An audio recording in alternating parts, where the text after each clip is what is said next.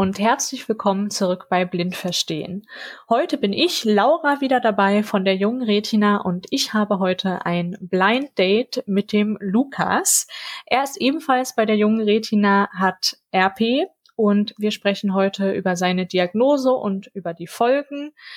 Deshalb hallo erstmal Lukas.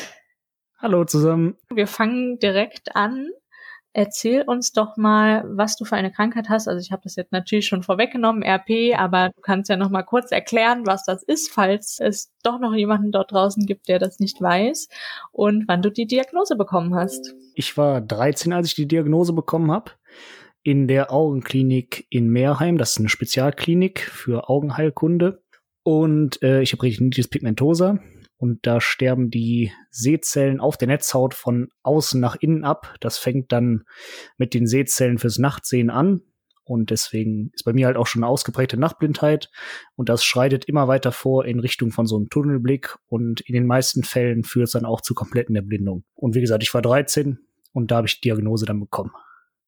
Und wie kam es? Wie ist es erstmal aufgefallen, dass du schlechter sehen kannst? Äh, das ist mir selber noch gar nicht aufgefallen, sondern mein Augenarzt, der halt überprüft hat, wie meine Sehwerte sind, der hatte bei einer Routinekontrolle gesehen, dass Pigmentablagerungen auf meiner Netzhaut waren, hat mich äh, nach Meerheim geschickt. Die haben da aber gesagt, da ist noch nichts. Und dann mit 13 hat er nochmal gesagt, da ist auf jeden Fall was. Und dann ist das halt, bin ich nochmal nach Meerheim und da ist dann aufgefallen bei da dann speziellen Untersuchungen, also eine Gesichtsfeldkontrolle und sowas. Und das heißt, eigentlich hätte es schon viel früher festgestellt werden können, aber da hatte die Augenklinik in Meerheim das noch nicht richtig erkannt. Und dann fünf Jahre später ist das äh, dann nochmal meinem Augenarzt aufgefallen, genau. Ja, ich kenne das. Ich war jahrelang beim Augenarzt und da ist niemandem was aufgefallen bis ich dann krass, selber ne? irgendwann mal darauf bestanden habe, ja, ich habe irgendwas, könnte da nicht doch ja. noch mal irgendwie gucken, was das sein könnte. Ja. Aber heißt das, dass dir als Kind oder auch deinen Eltern gar nicht wirklich aufgefallen ist, dass du schlechter siehst als andere? Hm, das war eher so, dass alle immer gedacht haben und ich selber auch, dass ich extrem ängstlich wäre im Dunkeln. Also ich habe dann immer, ich wollte mich schon eigentlich seit ich sieben war oder so, wollte ich mich bei jemandem immer einhaken oder bei Nachtwanderungen auf der Grundschule oder so. Ja, genau. diese Nachtwanderungen, oh, sind der, sind der Horror, ne? das, das war auch mal, also das war nach Diagnose schon, da wusste eigentlich jeder Bescheid. Und dann haben wir da auch eine Nachtwanderung gemacht und dann hieß es auf einmal, dass Wildschweine hinter uns her sind, alle panisch weggerannt. Nein. Im Wald. Ja, und ich stand da. Oh, ich stand einfach da alleine und hab mir so gedacht, Freunde, ich kann so ein Wildschwein nicht verteidigen. Ich weiß noch nicht, von wo das kommt. Alle panisch weggerannt und irgendwer hat nur gerufen, oh fuck, hier ist ein Wildschwein. Alle ja. losgelaufen und ich stand da. Selbst die, die mich geführt hat, ist auch weg. habe ich später gesagt. Also Marie, die hat ihren Job ich gesagt, klasse genommen, ne? Marie, ey. also aus Spaß sein, habe ich gesagt, klasse Marie. okay, aber du hast es ja überlebt, also so kannst du jetzt sagen, du hattest eine Nahtoderfahrung, bei der ein Wildschwein involviert war, was du wahrscheinlich nicht mal gesehen hast. Dann. Nee. Vielleicht hat das Wildschwein auch gesehen, dass ich es nicht sehe und von daher alles gut. ja, dass ich so okay ist. Den lassen wir genau. mal in Ruhe. Den armen Jungen. Ja, ich erinnere mich an meine erste Nachtwanderung im Kindergarten noch. Ich weiß nur noch, dass es für mich höchst traumatisch war und ich diese Nachtwanderung richtig, richtig schlimm fand. Aber ich kann im Nachhinein nicht sagen, warum. Wie war das dann nach der Diagnose? Wie seid ihr generell damit umgegangen? Äh, also meine Eltern ziemlich, ziemlich gut, muss ich ganz ehrlich sagen. Die haben dann auch direkt sind auf ProRetina gekommen und äh, durch die diese Okovisionstherapie, ich weiß nicht, ob die dir was sagt oder irgendwem anders, das ist so eine so eine Elektrostimulationstherapie. Ah, ja, ich weiß, welche du meinst. Hm. Genau, da kriege ich halt Elektrodenfaden aufs Auge aufgelegt und oben auf den Kopf zwei Elektroden gesetzt und dann läuft da Strom durch. Und das war halt so, dass wir das in Absprache mit der Augenklinik halt gemacht haben, obwohl ich ein Kind war. Und da musste ich, also das war eigentlich eine Studie für unter 18-Jährige. Mhm. Und wir haben das auch mit den Entwicklern abgesprochen von diesem Gerät und haben das halt jede Woche einmal kontrolliert, welche Auswirkungen das auf meine Augen hat. Und da waren meine Eltern halt komplett hinterher, dass das weiterläuft. Und mhm. mein Vater ist jede Woche einmal mit mir in die Augenklinik gefahren, extra dafür. Also Donnerstag nachmittags hat er sich immer freigenommen Und das war auch mein einziger freier Nachmittag in der Schule. Leider ist dann dafür draufgegangen. Ja. Aber genau, das war halt so, da habe ich die Therapie auch dann noch vor Ort deswegen gemacht. Und mittlerweile ist das dann so, dass ich jedes halbe Jahr nur noch in die Augenklinik muss und mein Vater das ja. mir hier zu Hause alleine anlegt tatsächlich. Ach wirklich? Und ich auch, genau, wir haben das Gerät dann äh, für zu Hause gekauft. Da hat dann ein paar Wochen ein Arzt drüber geguckt. Also mein Vater hat es in der Augenklinik mir angelegt. Und dann hat ein Arzt irgendwann gesagt, ja, das funktioniert, weil das ja auch für den Eigengebrauch eigentlich zu Hause ist. Nur das schafft man nicht alleine tatsächlich. Ja. Und ja, dann haben wir das Gerät gekauft. Und, ja, und haben sich dadurch deine Werte stabilisiert oder genau, weiß man also, so, was für eine Auswirkung das hat? Also da sagt man, bei 70 Prozent der Leute hilft das diesen Erblindungsprozess, der leider da passiert bei der Retinitis pigmentosa, dass der da verlangsamt wird von. Bei 30 Prozent hat es in den Studien nichts, nichts gebracht. Äh, aber ich denke halt, weil der Arzt zu mir gesagt hat, ja, mit 18 ist eigentlich bei dir schon alles, weil ich halt leider irgendwie noch den schlechtesten Erbgang davon habe, ist bei dir mit 18 alles vorbei. Mhm. Und ich jetzt 22 bin und eine Ausbildung abgeschlossen habe, einen Tagesführerschein noch habe, glaube ich halt, dass ich unter diesen 70 Prozent bin, wo es was bringt. Ja. Und seitdem ich das mache, ist das über die Jahre hinweg komplett stabil tatsächlich. Okay, super. Genau, und du genau, meintest ja. eben Ausbildung. Welche Ausbildung hast du? Steuerfachangestellter habe ich gelernt. Ah, ja. spannend, sehr spannend. ist das eines deiner Lieblingsthemen oder was? ich habe Steuerrecht absolut vermieden. Also für die Hörer, die mich noch nicht so gut kennen aus den anderen Folgen, ich studiere Jura, beziehungsweise habe auch schon mein erstes Staatsexamen gemacht und habe meinen Schwerpunkt im Bereich Wirtschaftsrecht gemacht, aber habe dann extra die ganzen Steuerrechtsthemen abgewählt und mich auf Wettbewerbsrecht konzentriert. Pass auf, dann machen wir es jetzt taktisch richtig klug. Ich mache in zehn Jahren Steuerberater, machen wir eine Kanzlei zusammen auf. Dann können wir da aber I mal. like it. So. Leute, wenn dann, auch ihr geschäftliche Kontakte sucht, so. dann meldet euch bei mir für eine Podcast-Folge und dann findet Dann geht ab, ey. Genau. Ja. Und wenn wir jetzt schon mal beim Thema sind, so Steuerlücken, was kannst du uns hier kurz empfehlen? Ja, keine Ahnung. okay, alles gut, kannst du mir privat nochmal erzählen. So, äh, ich muss gerade sagen, das kann ich jetzt nicht öffentlich machen. wir machen das noch nicht öffentlich, ja? Ich habe tatsächlich ja. einen äh, Kumpel, dessen Vater vier oder fünf Jahre in den Knast musste wegen Steuerhinterziehung. Deshalb äh, mein Tipp an alle, macht das nicht. Also ihr tut Familien damit nichts Gutes. Nee, Aber falls doch, ähm, wenn ihr den Kontakt äh, Ich äh, so. Erstmal holt die Laura euch da raus und ich mache dann rückwirkend eure Steuererklärung. Das ist so, das ist Wir unser sind Geschäftsmodell. Echt gutes Team, oder? ich wollte gerade sagen, da läuft doch, guck mal. Aber ja. zurück zum Thema Augen. Ich bin da immer selber so im Zwiespalt äh, und mir immer nicht ganz sicher, ob ich meinem Arbeitgeber direkt davon erzähle, dass ich eine Augenkrankheit habe oder das dann eher so einbringe, wenn die mich schon ein bisschen besser kennen und mir dann auch viel zutrauen. Hast du da irgendwie mal schlechte Erfahrungen mitgemacht oder hast du das Gefühl, wenn man offen damit umgeht, ist es eigentlich auch besser? Ja, offen ist immer ziemlich gut. Also ich hatte jetzt, also bei meinem ersten Arbeitgeber, das war halt in der Ausbildung, da lief es ziemlich gut. Dann habe ich ein duales Studium Soziale Arbeit angefangen und Management, weil ich mir halt gesagt habe, solange du nur sehen kannst, möchtest du anderen Menschen helfen. Auf jeden Fall habe ich da bei dem Arbeitgeber halt auch dann gesagt, weswegen ich mich beworben habe und warum ich halt soziale Arbeit studieren wollte. Das war ein duales Studium und hab denen das halt auch komplett offen erzählt. Und das kam auch total gut an. Da wurde, wurde ich auch gefragt, ob extra Lampen für mich im Flur angebracht werden sollen und sowas. Und wenn ich im Winter mal später komme oder sowas, alles kein Problem. Da habe ich halt im äh, ambulant betreuten Wohnen mit psychisch kranken Menschen gearbeitet. Ich habe das auf jeden Fall abgebrochen. Die Begründung erzähle ich dann gleich. Und jetzt habe ich zwei Wochen Probearbeiten gehabt in der Finanzbuchhaltung von einem Gartenlandschaftsbauunternehmen. Und äh, da habe ich auch sofort im Vorstellungsgespräch davon berichtet, was, was ich für eine Erkrankung habe und dass ich jetzt erstmal eine blindentechnische Grundausbildung mache, aber die von der blindentechnischen Grundausbildung auch mit an den Arbeitsplatz gehen. Und dann hat der, der Geschäftsführer später zu mir gesagt, findet er mega, wie ich damit umgehe, mhm. dass ich das so offen ihm erzählt habe. Und das Probearbeiten lief auch gut und jetzt ist dann tatsächlich so, dass ich da eine Anstellung habe für ab Oktober. Super. Und da freust du dich Ja. drauf. Auf jeden Fall. ja. Kann ich Ja, mach das sagen. gut, ne? Damit du dich gut vorbereitest für unsere Zusammenarbeit. So, guck mal. Die Frage ist nur, wie machen wir das in, machen wir das in Köln oder in Berlin? Dann ist, je nachdem, wo mehr Steuern hinterzogen werden. Müssen wir gucken. Erstmal gründen wir irgendeine Briefkastengesellschaft. Genau, aber auf jeden Fall, das Studium hatte ich ja abgebrochen.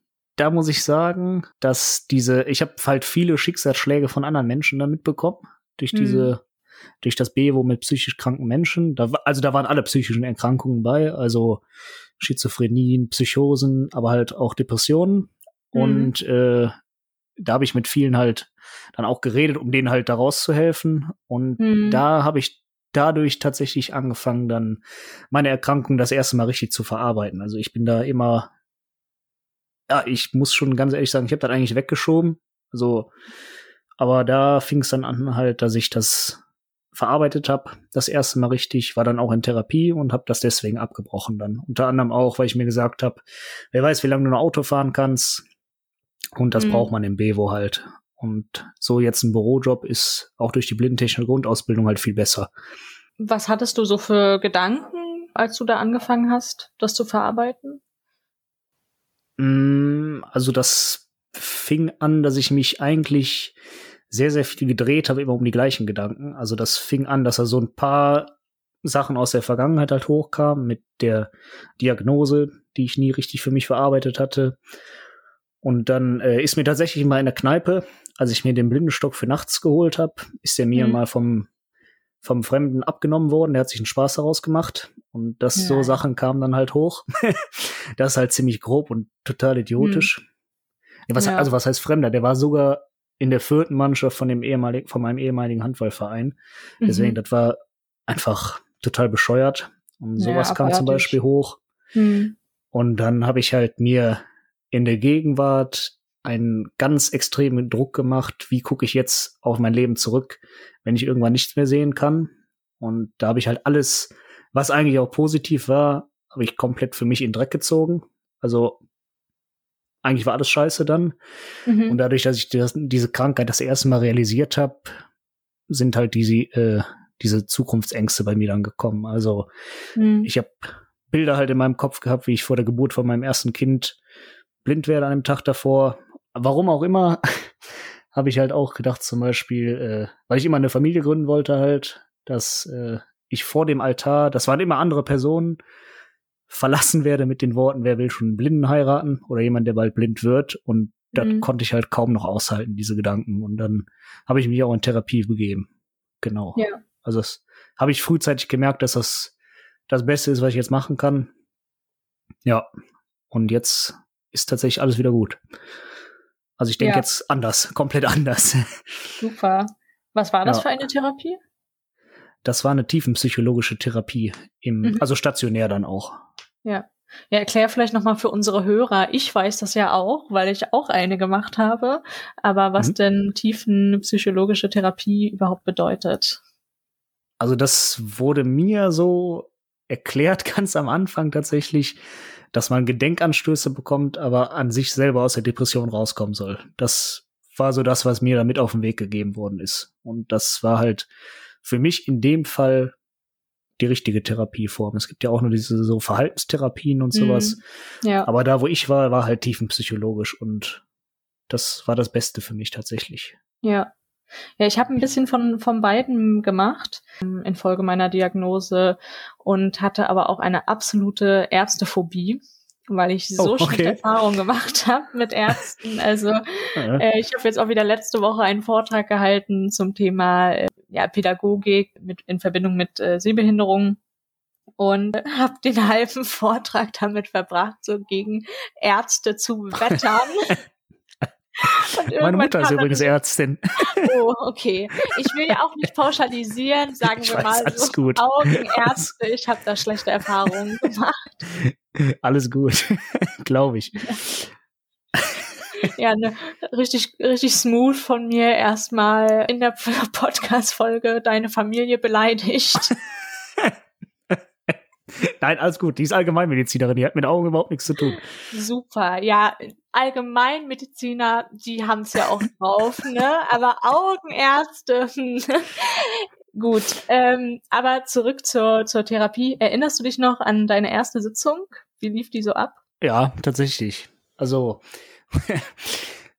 das war, dass ich meinem Therapeuten gegenüber saß und der sagte, erzähl mal. ja. Und dann habe ich in einem Band losgefeuert. Also das war eine halbe Stunde die erste Sitzung. Und irgendwann sagt er zu mir, ist vorbei. Und ich so, ja, ich habe zum Glück jetzt alles erzählt und er hatte sich fünf Seiten handschriftlich notiert, weil ich einfach ja. volles Programm alles einfach mal rausgeredet habe. Mhm. Und das, das war auch noch ein bisschen lustig. Das habe ich halt, also ich habe einen ziemlich, ziemlich, ziemlich guten Freundeskreis tatsächlich. Und ähm, Viele davon kenne ich halt vom Handball. Und da waren dann auch immer so früher halt Mannschaftsfeiern, Mannschaftstouren, normale geflogen und der ganze Kram. Und hat er mich so gefragt, ja, wie sieht's denn mit Alkohol aus? Und ich so, ja, mhm. doch. und er so. Passiert ab und an. und er so, ja, wie viel denn? So zwei Liter am Wochenende. Ich so, na, bisschen mehr. habe ich so gesagt, ja, weil ich spiele Handball und dann nach dem Heimspieltag, oder ich habe Handball gespielt, nach dem Heimspieltag ja. dann in die Kneipe gegangen, in die, ne, da, und dann er so, mhm. auch Schnäpse. Ich so, na, auch Schnäpse. Aber ihm halt wichtig war, ist, dass ich nicht alleine getrunken habe, um was zu vergessen. Also ich habe gesagt, immer, mhm. Äh, stimmt auch, immer in Gesellschaft habe ich ihm gesagt, das kam halt durch das Handballklientel, dass er am Wochenende halt dann weggegangen ist. Und dann, ja, hat er sogar gesagt, kennt er auch, er hat Basketball gespielt. Aber einer von meinen Kumpels meinte dann, ich hätte ihm sagen sollen, ja, wenn, wenn sie einen Pilz hier haben, würde ich eins nehmen. Da habe ich gesagt, dann wäre ich da direkt rausgeflogen. nee, das war meine erste Sitzung tatsächlich. Also ja. fünf Seiten durchgeredet und ja. die Frage von ihm dann. Als Info für, für die Hörer, man macht immer erst, das ist ein Diagnosegespräch, heißt das, oder? Das Wo, hatte ich sogar vorher schon. Ach, vorher schon, okay. Ach, genau, das, mit okay. dem anderen. Hm. Also mit ah, okay. dem, äh, weil ich spontan ein, eingeliefert, das klingt so böse, aber ich bin spontan halt dahin hm. und äh, da hatte ich ein, in Anführungszeichen, Notfallaufnahmegespräch. Ja. Und das war halt mein Erstgespräch. Und das, wovon ich gerade erzählt hatte, das war mein erstes Therapiegespräch mit dem Einzeltherapeuten, den ich dann die ganze Zeit über ah, hatte. Okay. Ja. Genau. Ja, ich hatte also ein Diagnosegespräch mit demselben Arzt, mit dem ich dann auch später die Therapie gemacht habe. Mhm. Und bei, bei meiner ersten Sitzung, wo also er die Diagnose stellen sollte, hat er auch gefragt, warum ich da bin und ich habe es erst mal so 20 Minuten gar nicht geschafft, auch nur ein einziges Wort rauszubekommen. Ach, weil krass. ich so geweint habe. Ja, und habe ihm dann unter Schluchzen berichtet, äh, was ich habe. Und ja. ähm, es war so erleichternd, einfach mal abladen zu können oh, und ja. meine ganzen Probleme ja. zu nehmen und einfach irgendjemand anderem entgegenzuwerfen. Volles Programm ins Gesicht zu schmeißen. Überlegst du dir jetzt was. Ja. ja. Also das, das war wirklich, da muss ich auch sagen, das war sowas von befreiend. Mhm. Ja. ja. Aber ich kenne das, was du sagst, mit dem einfach mal ja. volles Programm. Ich hatte da ja. wirklich eine halbe Stunde, ich habe alles rausgelassen, was ging. Und danach, ja. ich weiß nicht, wie das bei dir war, ich konnte mich eigentlich an 30 Prozent gar nicht mehr erinnern. Also, das war befreiend, ich aber ich wusste nicht mehr, was ich gesagt habe. verbracht. Ja, das habe ich vorher zu Hause gemacht. okay. Tatsächlich. Da hattest schon alles durch, ja? ich hätte, ja, und die Wochen davor auch. Also, ja, ja. Das war auch so dann, also viel vor Freunden zu Hause, von meinen Eltern dann. Mhm. Weil ich dann halt wirklich dann das erste Mal richtig verarbeitet habe, was er so mhm. mit sich bringen kann. Das Einzige, was bei mir tatsächlich war, dass ich den ganzen ersten Tag, als ich da aufgenommen worden bin, einfach nur am Zittern war und dann auf einmal richtig abgesackt bin. Weil ich wusste, mhm. ja gut, jetzt wird mir erstmal geholfen. Mhm. Ja. ja. Und dann lief das eigentlich. Also von Woche zu Woche wurde es dann besser. Ja. Was war das für eine Einrichtung? Ich, ich kenne mich da gar nicht aus. Das war eine, eine stationäre Psychiatrie im Bergisch Gladbach. Aber da wird dann nicht genau. unterschieden nach verschiedenen Krankheiten sozusagen, sondern. Doch, da hatte ich Glück. Ich bin, ich bin halt äh, auf die Station für Depressionen und Angststörungen gekommen. Also direkt ah, okay. auf die richtige Station, ja. weil da am Tag zuvor drei entlassen worden sind. Also das war, besser hätte ich es nicht haben können tatsächlich. Ja, super. Dass ich zufällig an dem Tag dahin gekommen bin dann. Mhm. Ja. Und Genau. was waren da, da sonst für Leute oder hattest du überhaupt Kontakt mit denen dann viel? Ja, da auch jetzt noch, immer noch tatsächlich. Mhm. Also, weil der größte Teil lag auf dem Fokus von Gruppentherapien, dass man sich gegenseitig halt hilft. Ja. Und äh, da hat man natürlich auch dann noch viel nach den Therapien zusammengesprochen, mit denen Ja. man immer noch jetzt noch schreibt. Und nächste Woche treffe ich mich auch mit zwei. Ja. Und wie läuft so eine Gruppensession ab? Da ist halt eigentlich so, wer, wer ein Anliegen hat oder wer gerade was loslassen muss, der feuert halt. So, Hm. genau. Also sitzen die Therapeuten halt auch und geben Gedenkanstöße, aber möglichst soll das so ein interaktives Gespräch dann sein. Kannst du sagen, was so am meisten geholfen hat in der Therapie oder ist es so die Gesamtheit gewesen? Tatsächlich die Gesamtheit, ja. Die Gruppentherapien, dann einmal die Woche Einzeltherapie und vor allem ganz viel auch dann mit den anderen Mitpatienten noch zu sprechen nach den Therapien Ja. und sowas. Was von anderen anzuhören, was die dazu Mhm. sagen und sowas.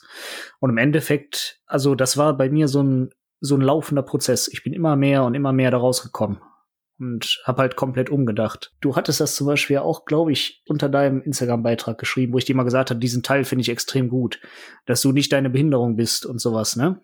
Ja, ich wiederhole es nochmal hier für alle. Ich habe eine Behinderung. Ich bin aber nicht meine Behinderung. So, Ich bin so viel mehr. So, genau. So habe ich nämlich auch irgendwann angefangen zu denken. Ja. Und da hattest du ja auch geschrieben, dass mit der Familie gründen und sowas. Ich habe mir halt irgendwann gedacht, versetz dich mal in die, also da hatte ich auch ein bisschen Hilfe von einem Einzeltherapeuten tatsächlich. Der hat gefragt, dreh das mal um. Du hättest die Krankheit jetzt nicht. So, und dann habe ich mir das vorgestellt. Hab mir vorgestellt, ich lerne jetzt ein Mädchen kennen, das hat die Krankheit. Und ich habe Mhm. die nicht. Und wenn ich mich in dieses Mädchen halt verlieben würde, dann würde ich die auch heiraten, auch wenn sie erblindet. Als ich so angefangen habe umzudenken, ging es mir von Tag zu Tag eigentlich besser, weil dann Hm. konnte ich halt vieles auflösen in meinem Kopf. Bevor wir weitermachen, muss ich ein Ja. kleines bisschen Werbung einschieben. Du hattest es So. ja eben angesprochen, der Instagram-Post. Und ich würde jetzt allen raten, bei unserem Instagram-Account at junge Retina vorbeizuschauen. Alles zusammengeschrieben. Äh, Hashtag unbezahlte Werbung natürlich. du hattest es ja auch schon gesagt, dass es total hilft, sich auszutauschen mit anderen. Und genau das versuchen wir eben auf unserem Instagram-Account zu machen. Dort erzählt in jedem Post immer eine andere Person von einem Aspekt ihrer Augenkrankheit und wie sich das auf das Leben auswirkt. Also mir hilft es auf jeden Fall total, mir das durchzulesen von anderen. Ähm, mir hilft es auch sehr, mit anderen darüber zu reden. Deshalb schaut auch ihr vorbei. Wenn ihr nicht betroffen seid, dann schaut trotzdem vorbei, denn es sind auf jeden Fall richtig spannende Posts dabei. Das war die Werbung. hast, du schon mal über, über irgendwie, keine Ahnung, Werbesprecherin nachgedacht, nochmal als Nebenberuf? Also, ich habe eben gerade gemerkt, ich habe Talent dafür. Also, wenn es mit Ah, Jura doch herrlich. alles nichts wird, weiß ich, wo ich hin muss. Wahrscheinlich kann ich da dann auch mit meinem Werbesprechen mehr Steuern hinterziehen. Da gibt's bestimmt noch irgendwelche weiteren. Da helfe ich dir bei, keine Sorge. Weil ich bin ja die andere Seite. Das Finanzamt ist ja die schlimme Seite, die einen Ja. aufdecken dann. Aber Ja. genau. Nee, also auf jeden Ja. Fall, da bin ich Aber- dann irgendwann Hm? aus allem halt gedanklich dann wieder rausgekommen. Was ich muss Ja. halt auch so ein bisschen für mich verarbeiten, dass ich, also ich habe 13 Jahre Handball gespielt und musste das dann halt aufhören auf Hm. einmal und war halt Torwart. Hm, ja. War halt ein bisschen, der Ball wurde auf einmal zu oh schnell. Gott. Ja. Also wenn ich was gehasst habe, dann war es im Tor zu stehen bei jeglichen äh? Ballsportarten. Ja gut, das klingt immer ein bisschen so relativ, das soll nicht abgehoben klingen, aber ich habe tatsächlich auch äh, Oberliga eine Saison gespielt. Das war damals dann die höchste Spielklasse, die ging in der Jugend. Uh. Ja. Ja. Und äh, bei so einer HVN-Auswahl, also das war vom ganzen Ja. Niederrhein, dann da bin ich bis ins, ins Stützpunkttraining reingekommen. Deswegen tat mir das umso mehr weh, Ja. als ich dann irgendwann aufhören musste, weil dann auch mein Jugendtrainer Mhm. zu mir gesagt hat, ja, wäre das mit deinen Augen nicht, dann locker erste Mannschaft und sowas und vielleicht sogar was höher. Hm. Ich wollte es halt nie so einsehen, dass es halt nicht mehr geht, Mhm. vor allem wenn man dann sowas hört. Aber irgendwann, da habe ich auch tatsächlich, dann habe ich auch vor meinem damaligen Trainer dann geweint. Also, weil Mhm. das ging mir einfach zu nah. Ja, kann ich total verstehen. Da hängt man emotional sehr dran. Ich Oh. habe früher Fußball gespielt. Ich war nicht besonders gut, aber ich habe auch regelmäßig Trotzdem. geweint. Weißt du? beim Spiel, wenn es mich mitgenommen hat. Ja, gut, aber ich, ja. wie gesagt, das, das ist so, das ist so, wenn man in so einem Team auch drin ist, ne? Mhm. Ich glaube, das war ja. bei dir ja wahrscheinlich dann auch, ne? Also ich habe nie so intensiv eine Sportart ausgeübt. Ich habe immer so ein bisschen von allem gemacht. Mhm. Unter anderem dann war ich in einem Volleyballverein und in einem Fußballverein. Aber ich war auch immer viel Laufen und äh, Segeln zum Beispiel. Also deshalb musste ich manches einfach irgendwann aufgeben, aber andere Sachen konnte ich dafür dann nochmal weitermachen und mache ich immer noch. Okay. Deshalb ja, war der Übergang nicht so schlimm für mich. Ja, und wie gesagt, ich war eh nicht so gut. Dementsprechend, wahrscheinlich waren die froh, mich los zu sein. Nochmal zurück, du hattest das kurz angesprochen, das Thema Beziehungen. Mhm. Hattest du in der Zwischenzeit eine Beziehung und äh, wie habt ihr das gemanagt? Äh, ganz kurz und katastrophal. so kann ich das nennen. ja. Also wirklich, also das ging über ja, vielleicht zwei, drei Monate. Wir waren auch eigentlich nie dann zumindest von mir aus so richtig zusammen. Also im Prinzip schon. Die Frage wurde halt nie gestellt, ne? Aber vom Verhalten ja. her und sowas. Ja, und dann habe ich halt mal angefangen, das ihr so ein bisschen näher zu erläutern. Am Anfang habe ich mich schon immer nachts bei ihr überhaupt nicht sicher gefühlt, sage ich mal, ne? was halt äh, Hilfe angeht und sowas, wenn wir durch die Stadt gelaufen sind oder sowas. Und dann habe ich halt gesagt, wie es aussieht, soll ich dir mal meine Krankheit näher berichten. So, und die wusste halt schon ein bisschen davon, hat mhm. dann gesagt, interessiert mich nicht. Habe ich gesagt, interessiert sich auch nicht, wenn ich irgendwann ganz blind werde. Hat sie gesagt, ist nicht mein Problem. So, und dann bin ich halt gegangen und habe ihr zwei Tage später geschrieben, pass auf, wir können uns noch mal kurz treffen, aber das mhm. war einfach katastrophal, was du da von dir gegeben hast. Ja. ja hat sie sich halt ja. tausendmal entschuldigt, hat sie gesagt, meinst du nicht so? Habe ich gesagt, bei so einer Aussage, die kam so direkt halt aus dir raus, ja. da war Ernst halt bei, ne? Und äh, ja. das war ja. nicht so nice. ja, ist erstaunlich ähnlich zu meiner Story. Ich mhm. hatte eine Beziehung, als ich die Diagnose bekommen habe. Und ich weiß nicht warum. Die erste Woche habe ich ihm erstmal gar nichts davon erzählt, weil ich selber noch total überfordert war und auch gar nicht richtig verstanden habe, was ich überhaupt habe. Die Augenärzte, wie gesagt, waren jetzt auch nicht so, dass sie mir das wirklich so gut erklärt haben. Und ich war in der Woche nach der Diagnose mit ihm im Urlaub. Das war die absolute Vollkatastrophe. Wir sind nach, äh, wie heißt die Insel, Korfu geflogen. Mhm. Und ich war die ganze Zeit in so einem richtig komischen Gedankenfilm, also konnte gar nicht richtig irgendwie so im Hier und Jetzt sein. Es war dann zum Beispiel so, dass ich am Flughafen, bevor wir abgeflogen sind, mir noch ein Buch holen wollte und dann aber so in Gedanken war, dass ich gar nicht mehr richtig so einen Zeitüberblick hatte und ich bin dann immer zurückgekommen und es waren schon alle im Flugzeug, oh. außer oh. mein Freund, der da mit unseren Koffern stand und so war so, was soll das? und das fand er halt gar nicht cool. Wir haben es dann noch ins Flugzeug geschafft. Aber so ging das halt den ganzen Urlaub weiter. Ich war halt wirklich einfach nicht so richtig fähig, ja. irgendwie mitzudenken und präsent zu sein ich wollte halt wahrscheinlich irgendwie noch einen schönen Urlaub haben, bevor ich ihm das sage, ähm, habe es ihm dann danach gesagt. Die erste Reaktion von ihm war, naja, du bist ja ein starker Mensch, du wirst damit klarkommen, ich kann dir dabei nicht helfen. Ich habe dazu dann erstmal gar nichts gesagt, weil ich dachte, na gut, das heißt ja dann, äh, es ist vorbei, also ich möchte ja auch gar nicht mit so jemandem zusammen sein. Und dann hat er aber auch wirklich, äh, ich glaube, er war äh, erschrocken über sich selbst und ja, hat sich dann tausendmal entschuldigt und meinte, dass er, dass es eine komplette, naja, Arschlochaktion war von ihm. Ja. ähm, äh, ja, ist dann da irgendwie durchs Zimmer gerannt und äh, war total überfordert und hat mich gefragt, was er jetzt machen soll und wie er helfen kann und wie wir jetzt weitermachen. Und ich glaube, er hat sich dann auch wirklich alle Mühe gegeben in den Wochen danach. Aber irgendwie ist das krass hängen geblieben bei mir, dieser erste Satz von ihm, ja. weil da einfach mehr Wahrheit drin ist, als er wahrscheinlich selber denkt. Und die Beziehung war dann auch ein paar Wochen danach vorbei. Das ist krass, dass das so ähnlich bei uns beiden war. Auch, ich denke mal, ich weiß nicht, du warst wahrscheinlich länger mit ihm vorher zusammen. Ja, vier Jahre. Länger sogar, fast fünf. Aber trotzdem im Endeffekt, das ist halt sowas, das bleibt hängen. Ich kann dich da sehr, sehr verstehen auch wenn dann halt sich jemand tausendmal entschuldigt, das ist so, das ist keine Ahnung, das ist halt einmal gesagt und da steckt immer etwas an Ernst ja. hinter, leider. Deswegen, also ja. da kann ich dich nachvollziehen. Das war halt ein brutaler Schlag. Genau. Ja, und natürlich hat man dann, ich denke mal, die hast du auch, Ängste, findet man da jemanden, ja. für den das gar kein Problem ist. genau, ähm, hatte ich ganz stark dann. Also auf jeden Fall. Die, die Sorge. In der Phase, ja, genau. Also mhm. das hat sich dann halt irgendwann gewandelt, als ich mir das halt so gesagt habe, wenn ich jemanden kennenlerne, der die Krankheit hätte, wäre das für mich kein Problem. Als ich das dann halt mhm. halt mal gedanklich umgedreht habe, da hat sich die Angst bei mir halt tatsächlich gelöst. Wie ist es eigentlich für dich? Die Frage finde ich nämlich auch immer ganz spannend. Wenn jetzt alles so, wie es wirklich gerade ist und du lernst eine Frau kennen, die auch betroffen ist, hättest du dann Sorge, dass es nicht, also man hat ja dann nicht so die Person, die helfen kann.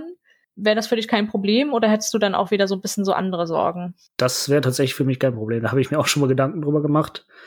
Weil das wäre ja eigentlich so ähnlich wie das, was ich gesagt hätte, wenn ich die Krankheit nicht habe. Also ist es mir, wenn ich mich verliebe, ja. verliebe ich mich in die Person. Und da ist die Krankheit egal. Selbst wenn die Person auch dieselbe Krankheit hat wie ich. Ja. Also das ist da mein, mein Gedanke zu.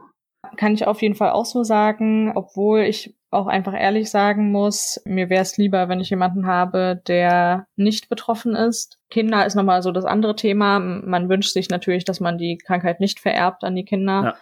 Aber so als Beispiel, meine Schwester ist ja auch betroffen von derselben Krankheit und ich mhm. war mit ihr letzten Sommer im Urlaub und da muss man natürlich dann schon mehr aufpassen, dass man rechtzeitig wieder vor Sonnenuntergang quasi zurück ist was ja, ja, mit einer Person, die sehen kann, also normal sehen kann, nicht der Fall ist. Da hat man ja dann einfach mehr Freiheiten quasi mit der Person zusammen. Also es war dann bei uns halt so, wir waren auf Santorini zusammen und mhm. äh, Santorini ist bekannt für seine Sonnenuntergänge, aber wir mussten natürlich immer gucken, dass wir dann irgendwo sind, wo wir den Sonnenuntergang sehen, aber halt genau wissen, so und so kommen wir schnell halt wieder nach Hause. Nee, also das kann ich auch verstehen, aber ich habe mir halt so gedacht, wenn es passt, dann passt es. Also ja. Und dann kriegt man das, finde ich, auch. Vor allem, wenn man dann zu zweit ist, kriegt man das sowieso, finde ich, hin. Ja, und am Ende zählt ja auch nicht immer, was man macht, sondern auch mit wem man es macht. Und es ist dann besser ja. mit einer Person, die man sehr gerne hat, als äh, den besten Sonnenuntergang von Santorini. So. Du sagst, nee, also ernsthaft, das ist so. Sehr philosophische Folge hier wieder, ja. ich weiß. ich wollte gerade sagen. ja, zum Abschluss nochmal eine etwas ich würde sagen, intime Frage, mhm. ähm, über die sich wahrscheinlich auch viele Betroffene Gedanken machen. Wie siehst du das mit, ich weiß nicht, wie das bei dir ist, äh, mit der Vererbbarkeit, ähm, äh, was jetzt die Wahrscheinlichkeit wäre, dass deine Kinder es kriegen? Was sind deine Gedanken dazu und wie würdest du damit umgehen? Also ich möchte auf jeden Fall eine Familie haben, das steht fest. Und äh, weil, nicht weil, sondern das steht auf jeden Fall fest. Aber meine Kinder sind halt nicht direkt betroffen. Also bei mir ist das X-Chromosomal rezessiv vererbt. Das mhm. heißt, ich bin auch tatsächlich seit keine Ahnung, wie viele Generationen der erste Mann, der das hat. Mein Bruder hat's mhm. nicht. Mhm. Und meine Mutter, meine Oma, Uroma, es kann sich niemand dran erinnern, dass irgendwer mal was hatte. Die haben das halt ja. durchgehend weiter vererbt übers X-Chromosom. Ja. Und dann Und ist das halt. Der Lucky One. Ja, ich war der Lucky One der das Ding halt jetzt hat. Genau, ich weiß nicht, wie das bei dir ist. Ähm, die Frage ist recht theoretisch, weil die Wahrscheinlichkeit auch so gering ist bei mir, vor allem wenn ich jetzt, ich meine, die Wahrscheinlichkeit ist ja eh gering, dass man jemanden hat mit genau derselben Krankheit. Deshalb mache ich mir da auch gar nicht so große Sorgen, aber irgendwo ist es ja dann auch so eine Frage, wenn man Sorge hat, ob man das überträgt aufs Kind, wie man das dann bei sich selbst so definiert. Natürlich möchte man jetzt ein Kind nicht irgendwie Probleme zumuten. Aber auf der anderen Seite muss ich ja auch sagen, ich mache trotzdem viel aus meinem Leben und ähm, bin auf meine Weise erfolgreich, auch wenn, wenn nicht im Fußball, dann äh, im ja. juristischen Bereich. Ja, und da ist so dann die Frage, ob, ob das überhaupt wichtig ist. Aber es ist so eine schwierige Frage. Es ist, also, das ist halt auch so was, wo ich wieder Gedanken drüber gemacht habe, wenn man ja gut, da kann ich dich eigentlich jetzt auch dazu mitnehmen, wenn man uns sieht, was wir halt alles machen, trotz der Erkrankung. Ne? Also ich, mhm. ich dann jetzt Finanzbuchhalter, du studierst Jura und was mir auch halt viel sehr, sehr viel Hoffnung macht, ist, dass die Forschung immer weiterkommt. Und da es bei mir halt erst, ja. wenn überhaupt, mein Enkelsohn sein könnte, äh, dass es bis dahin sowieso, das wären dann ja keine mhm. Ahnung, wie viele Jahre noch, ne? Und die ist jetzt schon so weit, was ja letztens auch rausgekommen ist mit äh, dieser künstlichen Netzhaut, die erzeugt worden mhm. ist und sowas. Wenn man ja. das alles sieht, macht das sehr viel Hoffnung, dass es spätestens beim Enkelsohn sowieso etwas gibt, was das aufhält. Und das mhm. mir wahrscheinlich auch sogar noch helfen kann. Also das ist, deswegen ja. bin ich da jetzt auch fest wieder davon überzeugt, dass ich genauso glücklich wie jeder andere Mensch halt eine Familie gründen kann. Ja. Also das ist so, das ist das, was ich mir sowieso viel denke. Du bist Mensch wie jeder andere.